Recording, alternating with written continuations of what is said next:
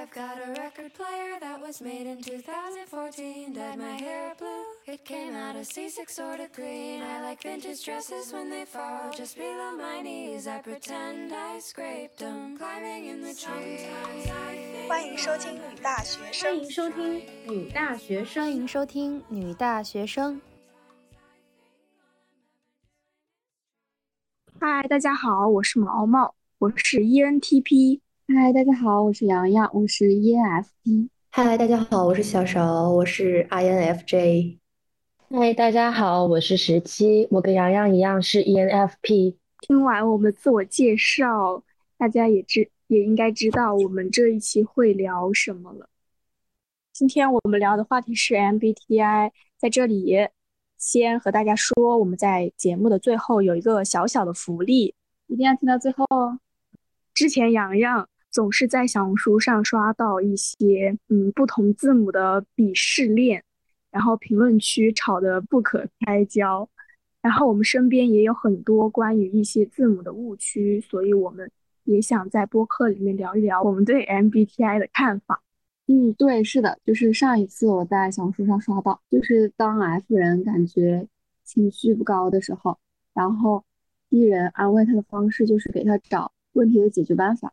如果这个问题已经解决了，他就认为 F 人没有必要再产生任何比较负面的情绪了，就不应该再情绪低落了。然后，如果你还会有那种负面的情绪的话，他会认为你比较矫情，他会非常不理解为什么你还会有这种情绪？难道不是解决了问题就可以，呃，就好了吗？这种啊，然后评论区就很多那种 TF 的骂战。是的，其实也不仅仅是这样的鄙视链，每个人格他都有自己被别人骂的部分。就比如说，我今天就收集了每个人格的骂词。那么我们一开始就从毛毛开始吧，好吧？毛毛先来认领一下自己的骂词。我的是什么呢？ENTP，嗯嗯，不甘信任，冷漠自私，浮躁，诡辩。回避冲突，不知急需，心机算计，无端猜疑，你怎么看？哇，我要被骂哭了！你这么冷漠的人，居然还会被骂哭，所以他心机。我感觉诡辩这个吧，我闺蜜要是在这儿，她应该非常同意，因为我们之前吵架，我总是能把黑的说成白的，白的说成黑的，她总是说我诡辩。哦，而且就是会。反正至少会把我绕进去。明明我在跟你辩论，辩论着辩论着，我我就不知道自己的论点是什么了，特别讨厌。感觉其他的可能有吧。嗯，我先我先领着好吧，之后我再辩论。你先领着，你还挺心虚呢。你通过一系列的诡辩，然后来解释自己其他的那些 骂的都是假的。我等一下在下面我就开始 开始反驳。嗯，我我男朋友就是 ENTP，我感觉他的那个无端猜疑这一个特点就非常的明显。难道不是所有的男朋友都会无端猜疑吗？哦，原来是这样吗？就是说呀。好的，看来不是他一个人的劣根性。多谈多谈，多谈多谈，就会知道这是无法改变的了。那小勺的骂词是什么？哦，就到我了吗？有点快。我我我是 INFJ 嘛，我的骂词是自怜、遮遮掩掩、将坏情绪合理化、冷若冰霜、脱离现实、晦涩难懂。我觉得其实我也是会虚心接受的，但是我觉得这除了冷若冰霜，我觉得其他还就是看上去让我挺有共鸣的。但是冷若冰霜，我觉得我应该没有吧。冷若冰霜，有点像那个冷冰凝，爱与梦最 霜。之后少爷和我，感觉我突然玛丽苏了起来。但是我觉得小勺一点也不会冷若冰霜啊。就是我刚刚加入女大学生的时候，我感觉在群里面就是特别机警回应我的是小勺，然后我当时还以为他跟我一样是快乐小狗，嘿嘿，就是。网络活跃，现实冰冷。互联网的人设是自己给的。是的，嗯，你这么说，我会有些刻意的去营造一个跟我现实或者是跟我本身不一样的形象吧。有可能是在网络上，也有可能是在某一个场合、某一个特别是大家第一次见面的一个场合，我每次都会在大家第一次见面的时候觉得，嗯，我可以重新做人了。在这这里，我就是一个，比如说，我就是一个 ENFP，我就 是一个快乐小狗。但是因为我本身还是一个像是 FNFJ 这样一个自怜、遮遮掩掩、将坏情绪合理化、晦涩难懂这样一个角色，所以我其实装不下去的。我最多可能就装个开头。嗯，后面人设崩塌。对，后面开始冷若冰霜。那我们洋洋和十七的骂词是什么？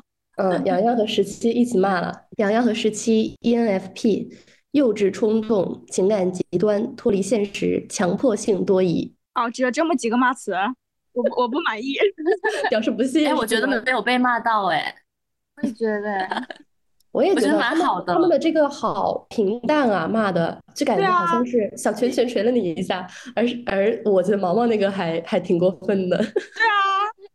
怎么回事啊？是不是 ENFP 写的这个东西啊？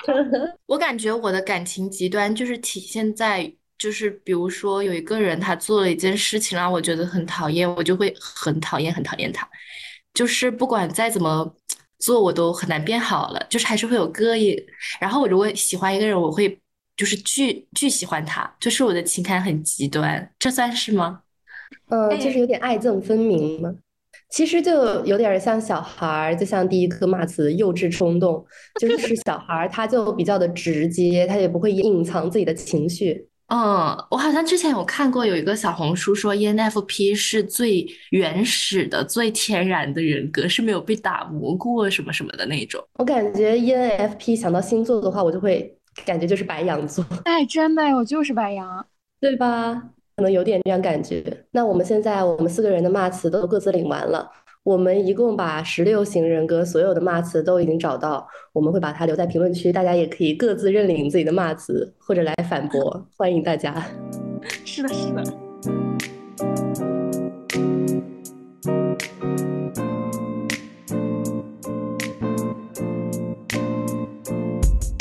感觉 MBTI 是莫名的火起来的。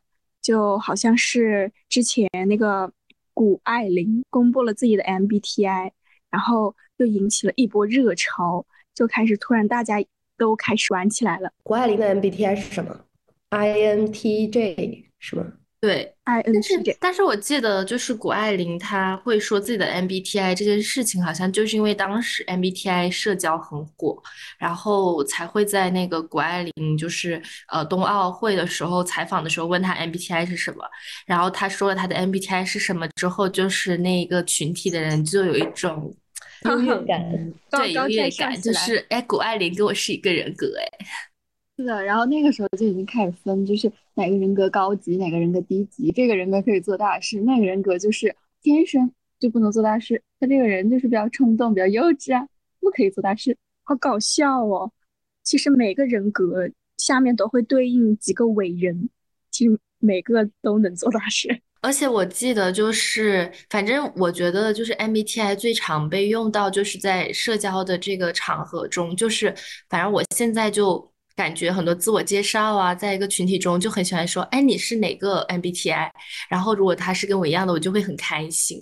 然后当时我就后面我有看到一个就是那种呃推文里面就有讲这个 MBTI 的走红这种事情，这个现象要怎么去看待？然后就有一个我觉得写的很好的，就是他说 MBTI 的流行是。反映了当代年轻人渴望去了解自己、深入探索自己，并且去寻找社会归宿与价值的心理需求。就是因为年轻人他们在社交的场合中，其实他们会有一些的，就是不适啊，或者说所谓的社恐，然后很难融入这个群体。那他们用 MBTI 就能够更好的找到自己的那种同类的感觉，然后，呃。让自己能够更好的融入到这个群体里面，然后这种标签也能够帮助大家互相认识，然后呃更快的拉近彼此之间的距离。是的，是的，现在自我介绍已经开始。哎，你 MBTI 是什么？要自报。对呀，不是说韩国人他的身份证上都提倡要刻上 MBTI？那我很很好奇，就是你这个和之前的星座到底有啥区别？我在这里特别有有一些感悟的一件事情，就是因为我两方面我都还蛮喜欢去探索的，像是星座和 MBTI，我都很有兴趣去了解。我了解着了解呢，就会感觉到。两个群体之间是有一定的歧视的。我感觉，呃，喜欢研究 MBTI 的群体会鄙视研究星座的群体，因为他们会觉得 MBTI 它是有科学理论证实的，是有一个研究理论来支撑的。他们就觉得星座是天生而来的嘛，他们就觉得星座是一个很玄幻的东西，但是 MBTI 是真理。但感觉 MBTI 确实是有一些理论支撑的，所以我当时。所以我当时才会去玩 MBTI，因为其实我我没有那么信星座的一个人，但是我当时却比较信 MBTI，是因为在课堂上，然后老师也会呃让我们测 MBTI。是的，而且就是老师们他们也会讲一些大概的 MBTI 啊，就是它其实有一点点，就是它是来源于科学的研究吧，好像记得还是学术研究总结出来的，然后。我还有一个很奇葩的理由，就是怎么说呢？MBTI 它有十六种人格，它把人分成了十六类，但是星座只有十二类。我笑死了，分类更多一些，好奇葩的理由啊！分的更多一些就更细一些了。嗯，哎，那其实虽然说 MBTI 是有一些理论，但是其实大众嘛对 MBTI 误区还是非常多的。那我们这里先。说一下一些很常见的一些误区，比如你们觉得 MBTI 会变吗？肯定会变啊！好多人总是今天测出来是这个，明天测出来是一个完全相反的 MBTI。是的，特别是随着你的年龄还有你所处的环境在变化的话，你的 MBTI 是会一直在变的。我之前就有看到那种小红书的那个帖子笔记，然后说。呃，说他就是他做了某个工作之后，直接从 ENFP 变成了 IN 什么什么 J 的，然后反正就是一个大大转变。然后他们就是说 ENFP 在职场已经被打磨没了。我也看到过这种转变的呃笔记，就是一篇文章，然后他还会感觉就是像一个教程，教大家如何进行转变。我我有看到一种观点是。MBTI 是天生且不变的，就是生理 MBTI 是天生且不变的，会变的是社会 MBTI。就大家的 MBTI 总是变，是因为他测的时候是按照那个他当时所处的环境测的，然后就是测当时那个他在外面表现出来的类型是什么。但是其实真正的生理 MBTI 是天生的，就是。是一种你生来就有的特质，就我听过这样观点，其实其实我觉得说的还挺挺挺有道理，就是一个是主观一点的，一个是客观一点的。啊，是的，就是如果你在测 MBTI 的时候，你是就是你现在所处什么阶段，你遭受了什么，你就按什么来测，那你当然会变。但是如果你是那种就是回归到那种最淳朴原始的感觉，你就是你越了解自己，你其实测的那个东西会。越准确，呃，还一个是你测 MBTI 准确的一个条件是你对 MBTI 有一些理论基础在，你知道它测的是什么。嗯，确实，我有的时候测的时候，可能这段时间刚好在和别人发生矛盾，所以我测出来的就可能矮一点。对，我们就很容易把它带入到一个很具体的例子里面去，那就被局限起来了。我也看到过一个观点，就是说。它的 MBTI 测试其实只是我们本我的一部分切片的显化，是你代表着测试结果，而不是测试结果的代表你。是的，是的。就我之前听那个纵横四海，然后他们也有讲关于 MBTI 的，然后他就对这个有了一些理论解释。然后他当时解释为什么 MBTI 是不会变的，就他说他测的是你天生的特质，然后他当时打了个比喻。就是你去练习滑雪上的一个技能，然后你的教练会提前跟你做个测试，他会在你无意识的时候没有反应过来的时候推你一下，然后你先迈出的那个脚就是你的主力脚。然后他说你 MBTI 也是一样的，就是你天生就有一个特质啊，然后只不过你是可以后天去修炼你的另一个脚啊，就是你的另一个特质。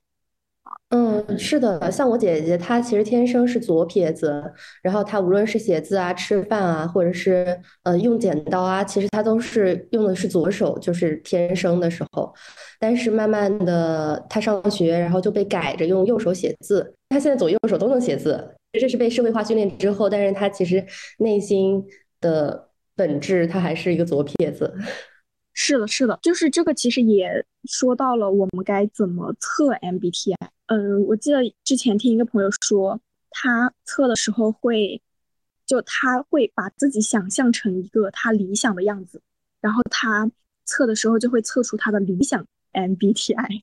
嗯，我还看到过一个，就是说你可以呃想象你想要跟谁谈恋爱，你就是想象自己的理想型，然后你去选那个选项，你就会测出你理想型的 MBTI。哦，所以其实。这里你要是就是想测出比较真实反映你自己的特质的 MBTI，就你确实需要对 MBTI 这个理论有一些基础的了解啊，然后再去测，然后对自己也要有一些些的了解，才能测出比较准确的。还有一个，我之前会把这个想错的一个点，就 MBTI 的分数代表什么？它代表什么？因为我之前是觉得分数是代表你这个。字母有多厉害，这个技能有多强？我第一次听到这个观点哎，不是吧？分数是代表倾向性吧？啊，是的，呃，我后面才知道，嗯，这个是代表你在，就是比如说你是百分之七十和百分之三十，嗯，然后百分之七十的 E 和百分之三十的 I，那可能就是你在你的，嗯，生活状态中，你百分之七十的情况下，你会更偏向于 E 这个字母，而不是说你这个 E 的字母有多强。它不代表一个分数，就是技能的高低，而是一个你的状态的选择性那种倾向性。我觉得应该也有很多人跟我以前一样，就是想错这个东西。可能有人拿自己那个很高的分数去说，我这个地方贼牛了。嗯，我感觉慢慢的可能也是接触这个东西变多，我们就从单纯的说这个字母，然后变成了我现在经常遇见一些新朋友，然后他们就是会。第一句话说我是百分之多少多少的 E，当然只有 E 人才会去主动这么热情的说。我最近碰了好多百分之九十多的 E 哦，太可怕了！真的吗？这不是社交他们真的是社交悍匪。就比如说我现在在实习的同事，然后他们在那儿讨论想一起出去玩儿，我也是愿意跟他们一起出去玩的。结果他们居然讨论的结果是去澡堂，然后我就沉默了。有点太，太，好好好好，就是我还看到一种现象是那种，就是我测出来这个 MBTI，然后我就用这个 MBTI 的各种标签来规范我自己，就不会去突破这个，反而就是那种固步自封吧，有点。比如说我之前刷到的那个 INFP，被很多人说他比较抑郁啊，比较矫情啊，比较那种情绪化啊这种，比较敏感。然后他们就会真的说自己就是不值得被爱的，然后就是果然没有人喜欢自己，就是有原因的，巴拉巴拉。但是他们不会想着去改变自己的这种状态。然后我就想说，就是这种标签化还挺严重的，你没有遇到过这种情况吗？嗯，我就有深刻的体会，我感觉就就非常普遍的、非常明显的就是拿 E 和 I 标签化，经常。当这个 E 和 I 的定义出来之后，就我也会就是一自我介绍，我是 I 巴拉巴拉巴拉，然后就不说话了，就觉得为自己的不说话找到了理由。我是 I，我就应该不说话，就愈发恶性循环，越来越沉默，并且固步自封，就觉得这样自己这样是没有问题的。哦，所以这就会导致那种 E 人更 E，I 人更 I 的那种。十七怎么看这个问题？我觉得会啊，就是我就说 P 和 J，我觉得这两个也是对比明比较明显的两个。有印象就是大家常说的那个什么 P 人的桌面，J 人的桌面，然后就会说 P 人的桌面就是乱七八糟，J 人的桌面就很干净整洁。我有时候在想，P 人会不会就是把自己不不愿意打扫卫生？归归结到自己就是个 P 人，充满了艺术家的气息。你是在点我吗？真的，我们办公室，然后就是有两个 P 人的妹妹，她们就是桌子就是一堆东西，但是我也是个 P 人，但是我的桌面就是那一种随时可以走人的那一种。你这个 P 好牛啊！测了 MBTI 之后，好多人都好容易自洽呀。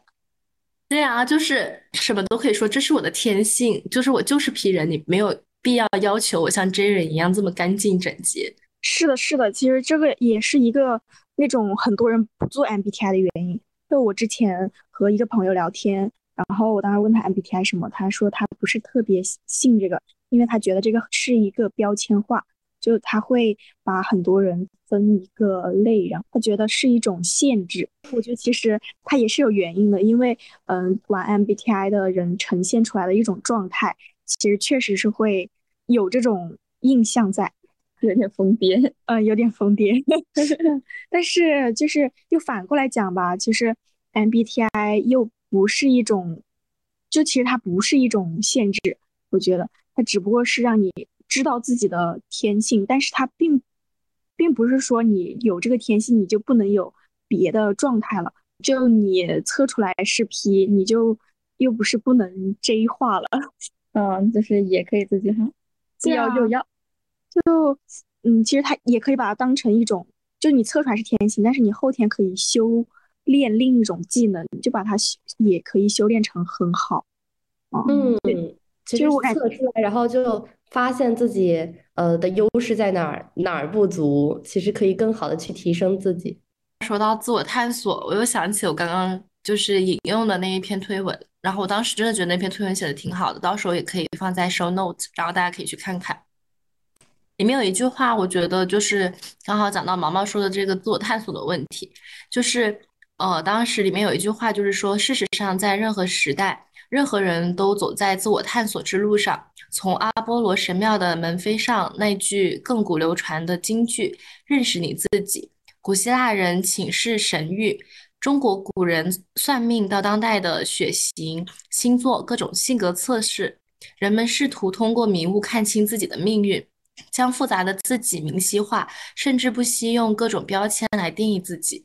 我感觉就是。确实，这个呃，中国古代人从算命到所谓的血型分类，然后还有星座，然后还有性格测评，到现在的 MBTI 这些，就是我觉得我我其实每个都有感兴趣，就是我会好奇，因为因为我们每个人都很难以看清自己，就是就有种那种不识庐山真面目，只缘身在此山中的感觉，但是我们又会觉得去听别人的评价，其实它是有一点点。带主观色彩的，所以我们就可能会下意识的会把一些我们想要得到的评价啊，或者说我们想要看清的东西，去通过一些这种已经呃形成体系化了，像一个教科书一样的东西，像一本答案之书一样，然后我们充满着好奇的去翻开它，然后去了解自己。是的，就像我上周就被一家可以算命求签的酒馆骗去喝了一杯小酒。你说到这个，又让我想到一个例子，就我们我室友。嗯，他他说他就是慢慢的会发现，他其实没有那么的了解自我。通过测 MBTI 吧，他就发现他其实也不知道自己是怎么想的。嗯，然后他觉得 MBTI 就是确实能帮助他，就是在混乱中找到一点点的自我。而且我会很喜欢用 MBTI，就是他会说什么 ENFP 适合做什么样的工作，然后来验证自己的选择是不是正确的。嗯，就一种寻求慰藉的方式吧。对，所以我们可以，嗯，利用好 MBTI，就是可以取其精华吧，找到它有用的地方。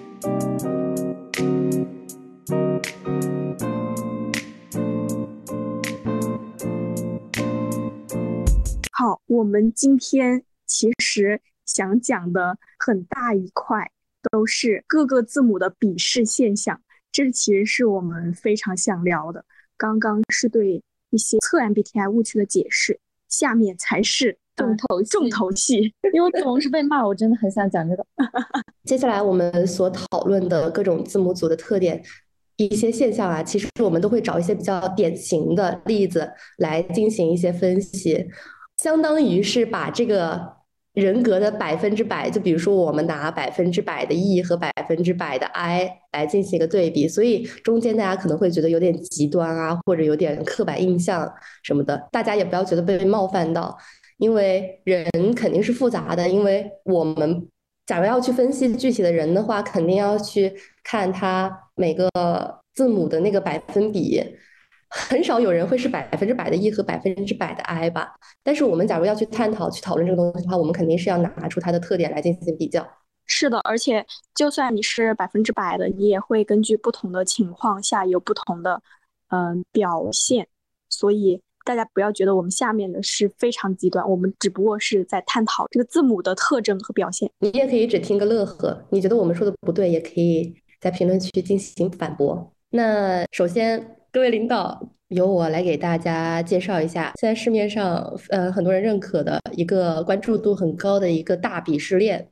首先呢，高贵的 N 人都认为 S 人是大俗人，且毫无思想深度，思维刻板僵化。那么高贵的 T 人呢，包括括号包括 F 人自己，都认为 F 人情绪化，毫无逻辑，不够理性。高贵的 I 人认为 E 人都很吵，很无脑。高贵的这一批人互相看不起，前者认为后者懒惰摆烂，后者认为前者高压刻板。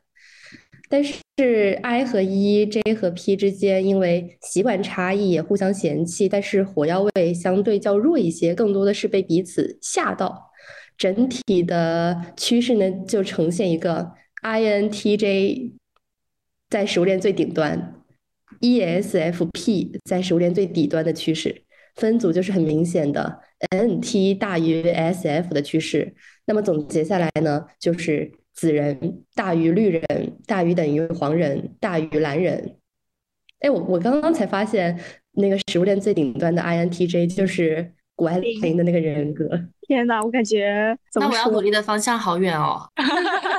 假如大家对这些字母不是很了解的话，可以听一下我这个非常简单粗暴的总结，就是 T J 人很爹，F J 人很妈。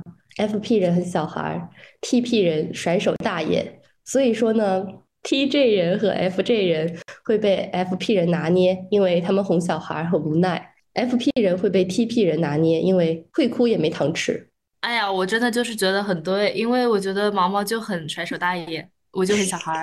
是的，我也很小孩儿，而且还有一个是那个 FJ 吗？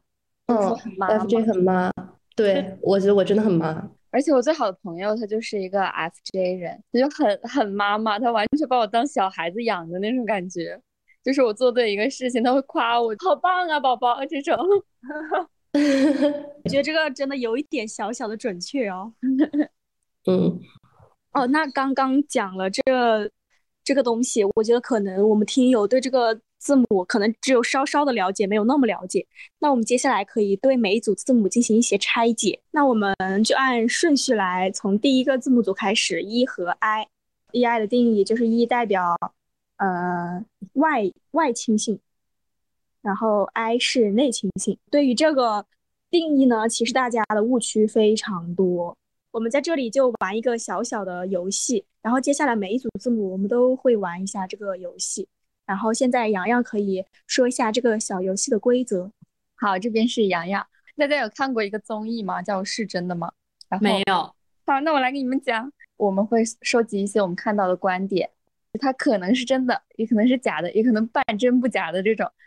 然后呢，我们会用一些故事啊、一些逻辑啊、一些探讨啊来佐证它到底是真的还是假的。最后会给大家一个结论。我们每个问题后面都会问一句“是真的吗”？最后会告诉大家到底是不是真的。对，然后这个也是仅代表我们的观点，稍微有点片面，稍微有一点极端，但是大家不要冲动。大家想骂我们的话，可以去小红书上骂，然后 点一下是女大学生哦。大家看不惯我可以骂我，不用藏着掖着的。完了，我这个心机已经出来了，这这怎么办？邪恶的 ENTP。好，那首先说第一个吧。E 人是社牛，I 人是社恐，是真的吗？我觉得这就跟很多人的刻板印象一样，就觉得大家以前就会觉得这两个字母就是 E 就是外向，I 就是内向，就会把它很笼统的概括成这样，但很不对，其实。嗯，那我们举一些那种常见的场景来讨论吧，比如第一个，呃，就见到陌生人的场景，大家会主动破冰吗？其实我作为一个 I 人，我反而有时候会做这件事，特别是当一个场合大家都不说话的时候，我就觉得我承担了这样一个责任，我要去干这个破冰的事情，我要去让大家不那么尴尬。那我作为一个艺人，反而和你相反了，就是我大部分的那种社交，就是只要有人活跃，我就是一个鹌鹑。然后，而且就是我会主动破音的情况，仅限于对于同性，就对于异性，我会觉得有点尴尬，然后我就绝对不会主动破冰。加一加一，我我是那种呃很看人群的，就是在陌生人的这场景下，如果是同性，那也要看他。就是要很具体问题具体分析。我在异性面前反而会就是会很拘谨，会很挨，会很挨，就会有那种貌似哀的表现。嗯，大家认定的哀人特质。嗯，我有社交责任感，就是当我意识到不会有人愿意主动来干这件事情了，我就说啊，fine，那好吧，那就我来吧。嗯，那我现在听下来感觉就是，假如我们四个人都不认识的话。嗯，第一个出动的是十七。假如十七不冲动出动的话，就是我。假如我不出动的话，就是我吧？真的吗？毛毛居然是最后一个说话的吗？大老板，我我觉得我肯定会对你们笑的，我会用笑容来感化你们，因为这三个美女，那我那我肯定会啊笑得很开心，嘴别太甜了。哎，让我想起来，我找当时去找毛毛拍片子的时候，我就是拍一个宣传片。我就记得我好像去找他什么，就是那种呆呆的表情，一脸无辜。哦，我想起来，我刚刚不是说，就是我有那种社交责任感嘛，就是如果当我意识到大家都不会来说的时候，我就会说那好吧，让我来。然后当时就会在想，我可能是有一个，因为我测了 MBTI，然后验证了我是 E 人，然后这个 E 在背后给了我很大的力量。就是就是好像呃，他给我的一些支持，就是我就是个 E 人，所以我不会害怕主动去开口的。你这个心理暗示就就很好哎，就跟 I 人的相反。I 人就是啊，我就是个 I 人，等他来找我吧。对我都是 I 人了，你就让让我吧。哎，你让让我想到就是我一个室友，我们当时问我们在这个。做这个节目调查期间，然后我就问我朋友说：“你会主动交朋友吗？”他是个很 I 的人，然后他说他发现他身边很多朋友都是通过 E 人作为中介的。作为 I 人，他好像不会主动的去交朋友。我就回忆我跟我几乎是所有朋友好朋友是如何成为好朋友的呢？我发现其实都是对方主动。就算是我心里我好想好想好想好想跟他交朋友，我对他好感兴趣，但是我也不会做出任何的举动。我笑死了，最多就是跟大家一 一样，就是跟就是我对我还有这样的特点，就是我很我会很怕看出来他我会对他与众不同，就是我对他有目的性或者怎么样，所以我当我想要对他做一件事情，我就会呃把对他做的事情对所有人做一遍。像极了，为了和你握手，我把所有人都握了一遍。对，好偶像剧哦，谁懂？真的很偶像剧。但我刚刚想了一下，我初高中的时候也是，就是挺哀的，然后也是交朋友，也是别人去主动来找我做朋友什么的。然后好像是上了大学之后才会说主动的去社交啊什么的。嗯，是的，感觉这个也不能通过 EI 来判断，因为当时哎。但是搞不好当时因为我没有测过 MBTI，可能当时我就是没有那种自信，是吗？对对对，我觉得可能是因为我越来越有自信了吧，所以我才会越来越外向。嗯，嗯，在成长。嗯，但是但是我觉得也不是啊。刚刚毛毛说说觉得我在哪都能够很外向社交，我对于那种就是单人会面的那种陌生人局，我就是很害怕，我就很一啊，不很矮啊。然后毛毛就可以很厉害、很自然的跟陌生人社交。哎，这个倒是的，嗯，所以其实真的很很不一样，就是这个 E I 真的不能判断这种东西，是的，就都是要具体情况具体分析的，是的，嗯，所以说，E 人 E 人社牛，I 人社恐是假的，打假，打假，你打假，刚刚十七正好提到那个什么越来越自信了这个点，嗯，下一个问题就是 E 人自信，I 人自卑是真的吗？我觉得太假了，我先说吧。那我刚刚那句话不就是错误的了吗？要具体问题具体分析呀。在你身上就是越来越自信了。虽然虽然刚刚十七说他当他知道艺人之他是艺人之后，他会越来越自信，这当然是一个好的方面。但是我呃感觉我或者是我身边的艺人或者 I 人，呃会有这样一个现象，就是其实 E 他的内倾性，他表示的是从外界获取能量嘛，所以他其实很受周围人的影响，他很需要别人来。支撑他的观点来给给予他自信，所以反而有时候他会不那么稳定，就可能他时自信时不自信。但其实 I 人会，他的代表是内倾性，他是从自己内心去获取能量，他是呃关注于自己，他可能不太受周围人的影响，所以他其实他其实反而比较稳定。当然，他有可能本来就是。自卑的，所以他会一直自卑，但是也有可能他本来就是自信的，所以他会一直自信。所以我觉得其实自信和自卑跟意爱没有没有那么大的关系，但是会受到他的影响。嗯，对。那我也说一下我为什么提这个问题，就是因为，嗯，我感觉很多就是比如要上台演讲的环节，就大家都会觉得那种在上面万万丈光芒的人。就是很厉害，就很自信，然后觉得伊人更更占优势吧，就是伊人就该会上会上台演讲。但其实呢，我我是个伊人，但是我非常害怕在很多人面前说话。就是我，你如果让我去演讲，呃，让我站在台上讲话，我会非常的，就是那种心跳加速。我也是，我作为一个艺人，我完全不能做任何的在台上演讲的这种活动，就是什么。pray 啊，做不到。然后还有就是，我当时学的是文科，然后就是报专业的时候，我一个示范类的都没有报，因为我说我绝对当不了老师，我没有办法给别人在台上讲东西，那种上去就开始大脑一片空白了。嗯，哦，原来是这样。但是我之前确实会有刻板印象，就会觉得艺人一定就是很大方，然后在这种这种舞台上，比如说上台演讲啊，或者是做 pray。这种场合就会很落落大方，然后很能信手拈来，就会让我很很佩服。但是你们这么一说，让我让我去魅了。那你应该佩服十七，十七就哦，对对对对，演讲高手是的嘛。所以我觉得十七还是一个非常典型的，不仅是 E，就是也是一个很典型的 ENFP。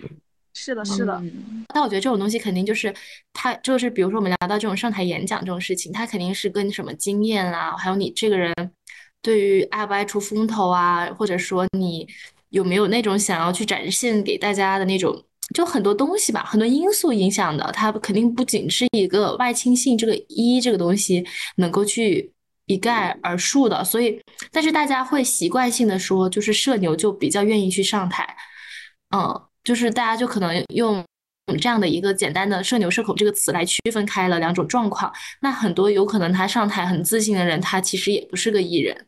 嗯，是的，是的，是的。所以艺人自信，I 人自卑也是假的，假的，假假。所以到底为什么大家总觉得外向的人更高贵呢？嗯，我就老是会有这样的感觉，是在大脑深处的观点吧。是的，其实我之前也会有。嗯，就是我我当时测出来自己是艺人，我就觉得比 I 人更好一点。然后我就会觉得这个有一个原因吧，是因为就是在中国那种家长啊、亲属啊都会觉得你是一个开朗的小孩儿，你就是招人喜欢。从小的时候不会有人夸你夸我，我很外向啊，很会说话啊这种，然后所有人都默认这才是一个非常正确的一个状态。你小孩就是该爱说话，你长大了也该爱说话，你就应该一直开朗，嗯，你就应该会来事儿，你就应该给我表演节目。我觉得还有一个是，确实是，就是职场的规则上来说艺人确实是更占优势的。我这个打一个问号哦，因为大大家总会觉得艺人好像更会沟通一些，就是他更会社交，所以他的沟通好像更强一些。嗯，至少在我这个行业，我之前有一次面试面试的时候，他就有问我的 MBTI，然后他听到我是 INFJ，有点失望，感觉。待会看他一下。但其实我感觉就其实不是的，我觉得 E 和 I 对职场的影响没那么那么大吧。就 I 人也可以很好的很好的沟通啊，就是他这个。这种对，其实是这样的。然后我，你就让我想起来，当时就是也是就是当时那个面试，然后我是 I 人嘛，然后之后在我有一件事情没有做好的时候，呃，旁边的姐姐还为我解释，就说：“哎呀，他是个 I 人。”然后我就对，这就到了那个恶性循环，然后就开始自洽，觉得自己是 I 人，可以可以怎么样？之后呢，过了这件事情之后，中间有一个领导姐姐就跟我聊天嘛，她在我眼里就是一个特别。叱咤风云、运运筹帷幄的一个职场女强人，结果她跟我说她是个 I 人，我当时就很震惊。然后她就跟我说，就是其实就是工作把她打磨成这样的，她的工作需要她有这样的技能，那么她就会在外人面前表现的很意义很外向。你让让我想到一个例子，就是是一个销售岗，然后有 E 人有 I 人，然后大家应该都会觉得 E 人比 I 人更会销售。但是，嗯，那个 I 人其实他做的更好，他的业绩更高，是因为他每天回家都会更坐得住去，呃，什么翻资料啊，或者说做一些准备呀，然后他反而业绩好像比那些 E 人更好，所以职场上 E 人更占优势也是假的，假的。嗯。嗯，我觉得其实没那么假吧，就是他们会天生更占优势一点，但是我们 I 人可以通过后天的努努力。是的，嗯，半真不假，半真不假。我们最后给大家总结一下，在我们心里区分 E 和 I 的到底是什么？嗯，那我作为一个 I 人，我就来跟大家描述一下我们的 I 人。我我我们 I 人是怎么样的？其实我们是会更加关注内部，关注我们的内心，去更倾向于深入探索一些事情。比如说，比起我们在大家的场合中成为焦点，我们更喜欢去观察，然后我们一定是更喜欢独处的，喜欢自己去思考事情，自己去想事情。我们会把更多的注意力和精力放入到内部世界当中。嗯，那我感觉刚刚小勺说到这个独处这个点，其实我感觉，嗯，E 和 I 应该都有一些状态是会喜欢独处的。就是说，独处的这个点，我作为一个艺人，其实也会很喜欢独处，在就是没有人找我的情况下。我之前看过一个梗图，就是说，呃。就是 E 人和 I 人独自在家的情况，I 人就开始啊什么自己唱歌，然后演戏，然后干自己想做的事情，然后就在在家里群魔乱舞，呃就很充实，很快乐。然后 E 人就是躺在那里想着啊，怎么还没有人找我出去玩？那我就是两个都沾点，我是一边等着别人找我出去玩，等着别人找我的这个过程中。我去做一些大众可能以为 I 人会做的事情，我会跟自己演戏，对着镜子，好美。然后今天我是大小姐，明天我是那种就是领导者，一个 leader，然后我在给下面的人演讲，然后还会拿准备一个文件夹摔在床上。你就是这么做事的？我笑死！我感觉洋洋这个例子其实正好佐，因为他的 E 和 I，嗯，很均衡，所以正好佐证，其实就是他的生活状态其实是。两两开的，就它有一部分时间是一，有一部分时间是 I，特点都有，对，特点都有，只不过有一些极一的人和极 I 的人可能会很不一样。其实，嗯，总结下来就是大家的获能方式是什么？嗯，就是，嗯，虽然 E 和 I 都有独自充电的时候，也有呃向外获取能量的时候，但是你这个占比其实就是是不一样的。啊，I 人是更主导的去，嗯，自己充电，呃，E 人是更主导的去，嗯，向外部获能，社交充电，啊，社交充电。然后在这里其实就有一个小小的问题，就是 E 人和 I 人相处的尺度，因为会出现一个现象，呃，I 人总是觉得 E 人把他当玩具，但是 E 人却觉得 I 人有一些，举一个例子吧。嗯艺人如果很热情的跟爱人打招呼，然后很热情的跟他说话，但是爱人的反应可能是比较冷淡，嗯，那可能艺人也会很尴尬。所以在这里就是有一个社交的尺度。嗯，比如说刚刚那个例子吧艺人跟我很热情的打招呼，然后我冷淡的回应，可能在我这儿这并不是冷淡，这就是一个普通的回应。嗯，然后并且我回应了之后，我就觉得那我已经完成这件事情了，那我并不会觉得有什么。这这 E 人就会很尴尬啊，真的很尴尬。就是在社交当中，比如说遇到这样的事情，怎么去讨论一个相处的方式？更好的相处方式就是像 E 人就可以去更加嗯理解一下 I 人他的心路历程。他的思维方式，但是 I 人他也可以去，呃，了解一下 E 人。是的，是的，就双方都应该互相理解，对，而不是强迫他人用自己的相处方式和思维方式来跟我进行交流。是的，是的。就比如说涉及到一个回回信息的问题，我就经常被骂。就是说我经常不回消息，或者是回的很冷漠。经常他觉得话题还没有结束，我怎么就不说了？呃，像这种情况，可能他们就会对着我发的那一句话，或者是我不回消息的那个语音嗯聊天框，就会觉得我。可能发生什么事情，或者是对他有意见，但其实完全没有的。我就只是觉得你给我发一条消息，那我回了就已经完成这件事儿了，我就不用再去继续说了。或者是一个话题，我们聊到了一个阶段，我觉得你已经是结尾了，然后我也不觉得我需要去收那个底。嗯嗯，是的。那么我们的话题就这么结束就好了。嗯，感觉。嗯，E 人如果和就一个极 E 的人和一个极 I 的人，要是想要成为朋友，那应该磨合应该挺多的。就他们需要探讨出，嗯，各自舒服的那个尺度是什么？嗯，到底什么 I 人会不受打扰，E 人又不会很尴尬？对，但其实我还挺喜欢跟 E 人交朋友的，因为相对来说哈，相对来说，E 人会比较爱输出、爱表达，呃，I 人会比较喜欢爱倾听、爱观察。那么我跟 E 人在一起，我很我我我很舒服的，我不用说那么多话，我我我可以听他们说，他们能一直说，然后我就不用去呃思考我待会儿要去想话题呀，或者是调节气氛这种，就可以很。很很安心的在那里听，给出适度的给出一点反应就好了。嗯嗯，你在我这里已经是很好的爱人了，谢谢，真实爱人。嗯，好，那我们现在来到第二个字母组 N 和 S。那我先来给大家做一个小测试吧，我觉得非常准，我身边的所有人都通过这个测试，就是完全就是他们测出的 N 和 S。这个题目是这样的。一匹马走进一个酒吧，他会对调酒师说什么？十七，他会对调酒师说什么？就没有任何其他的设定了吗？直接猜吗？对，啊，是的。我渴了，有酒吗？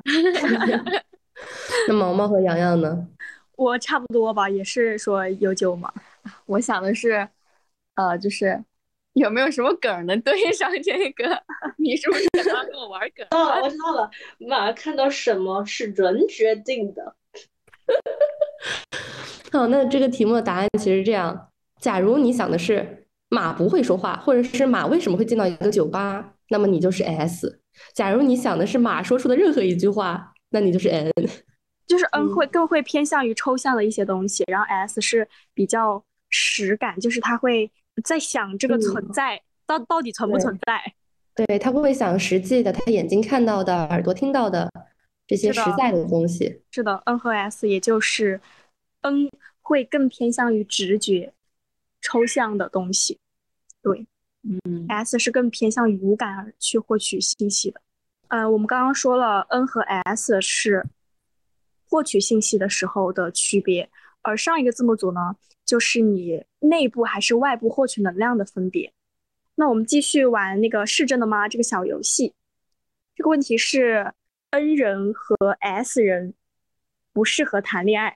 其实我是赞同这个观点的，因为拿对于金钱这个事情举例子，S 人他就会比较的务实，比较实际，对于钱可能会比较的精打细算。但是 N 人他对他，因为他是用感觉来体会事情嘛，他对于钱这样的数字，他对于一个物品它的价值可能没有那么呃明显的感觉，他可能更多的看的是他的一些他给他带来的，比如说他看到一个东西，他喜欢它，他更多的是在乎他给他带来的快乐。他给他带来的情绪价值，而不是更多的是看他这个物品它值不值这个钱啊，或者是它的价钱他自己能不能承担得起啊？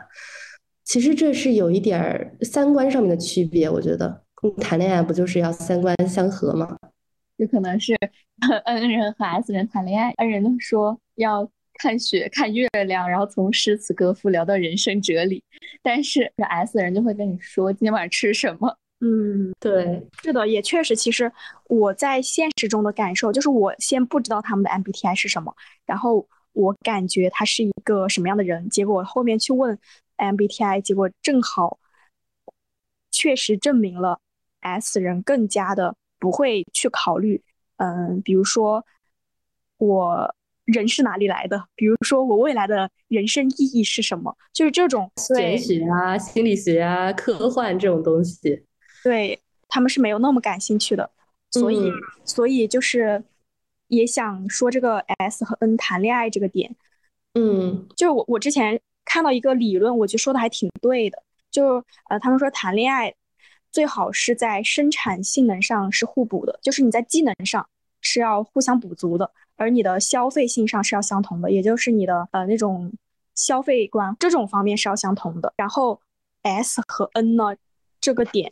正好是比较偏消费属性的，嗯，就是就是更能够两个人聊到一起呗。是的，是的。如果两个人想的东西、思考的逻辑都不一样的话，那他们就很难聊到一起，他们沟通就会很困难。嗯嗯。而且我有一个非常，而且我有一个非常明显的感受，就是我们四个也都是 N，对吧？我身边的朋友几乎都是 N，我之前还以为是。N 人比 S 人更多，但是经过统计，其实是 S 人比 N 人更多的。是的，S 占了三分之二。对，就是这这也是一个让我非常讶异的现象吧。但其实我经过思考之后，我觉得其实是有道理的，因为其实我们作为 N 人来说，也更容易跟 N 人相处，因为我们的观念上的不同。另外，我觉得可能是刚好我们在处于这个人生阶段，就是很喜欢那种。什么谈诗词歌赋啊，人生哲理啊，对年龄也会有影响。对我们就是现现在还可以虚无缥缈的，什么想要想要想要去看世界什么的，但是可能在再长大一点，经过了社会的磨砺之后，我们就会重新回到柴米油盐当中。是的，我就越来越 S 化了，这个这个 S 的技能就越来越越来越多了。对我也是。我也是，虽然我作为一个 N，我其实有一点儿就是 N N 大于 S 的歧视的，我就觉得 N S 人很现实，然后很很就是比较思考问题没有深度，就是很脚踏实地的那种嘛。但是我现在的那个 N 值也是越来越低了，感觉我过不了多久就要变成 I S F J 了，我要变成妈妈了。哈哈哈很难过，但是这是一个我有点无法避免的趋向。是的，所以我们这个刚刚探讨的 N 人和 S 人不太适合在一起谈恋爱，东西是真的。但对我们觉得是真的。嗯，在我们 我们这里本节目观点。对对对，就我们今天探讨了两组字母，E 和 I，N 和 S，然后讲了它的误区定义。还有一些延伸的探讨，但是因为时间问题，我们另外两组字母放在下一期来讲。拜拜，拜拜。嗯，最后呢，我们来揭秘一下一开始提到的小惊喜。本期呢，我们将会抽取幸运听友，送出我们的森林先知果冻气泡酒。那什么是森林先知果冻气泡酒呢？它是我的微醺好物，得到了我们四个人的一致好评。然后呢，它有三个口味，分别是柚子乳酸菌、芒果凤梨和单丛冻柠茶口味，每个味道都很好喝。然后我最喜欢的味道是芒果凤梨味，入口呢甜甜的，有很重的果汁味。酒的味道很淡，不会发苦，而且比较特别的是它里面添加了果冻，这个是首创哦，口感非常的丰富，喝起来有点像成年人版的那种西西果冻，非常的惊艳。然后本人现在是北方人，在湖南生活，吃辣的时候非常的多，那么我就非常需要这个酒，因为它非常解辣，超级适合在吃辣的时候喝哦。不太会喝酒的宝子们也不用太担心，例如我，它的酒精度只有百分之三，不会很上头，就连小趴菜毛毛喝了也不会上头，也不会红脸哦，所以就是可以放心大胆的和朋友们享受微醺的时刻啦。大家可以转发、评论、收藏本期节目，并加入我们的听友群，就可以参与抽奖了。